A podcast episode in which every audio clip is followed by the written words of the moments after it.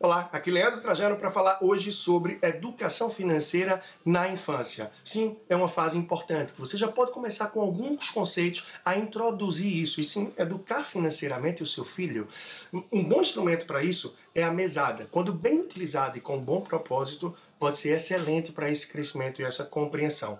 Muitas pessoas têm dúvidas em relação ao valor. O valor que você deve estar não é uma referência de acordo com os coleguinhas ou familiares, mas sim com o propósito que você tem. Se é, por exemplo, para comprar o lanche da escola e esse lanche vai custar 5 reais por dia, você pode dar 25 reais por semana, custando aí os 5 reais por dia. Ou você pode dar 20 incentivando a criança a levar o lanche de casa um dia da semana. Assim ela não vai ter tudo o que quer e vai precisar reequacionar, redimensionar melhor esses valores. Se o dinheiro acaba antes do tempo e a criança já pede um adiantamento, pede um valor porque acabou, ok, você pode passar esse valor, mas você desconta na outra semana, incentivando assim para que ela procure o equilíbrio. E além do desconto na semana seguinte, ou no mês, na quinzena, você pode descontar também uma taxinha. Da mesma forma que, se ela poupa um valor para a semana, a quinzena ou o mês seguinte, de acordo com esse período, você pode também dar um acréscimo desse valor como incentivo por ela ter poupado. Seja esse acréscimo em 50% ou mesmo dobrando o valor poupado. Dessa forma, você está nada mais do que antecipando a vida e o relacionamento financeiro dessa criança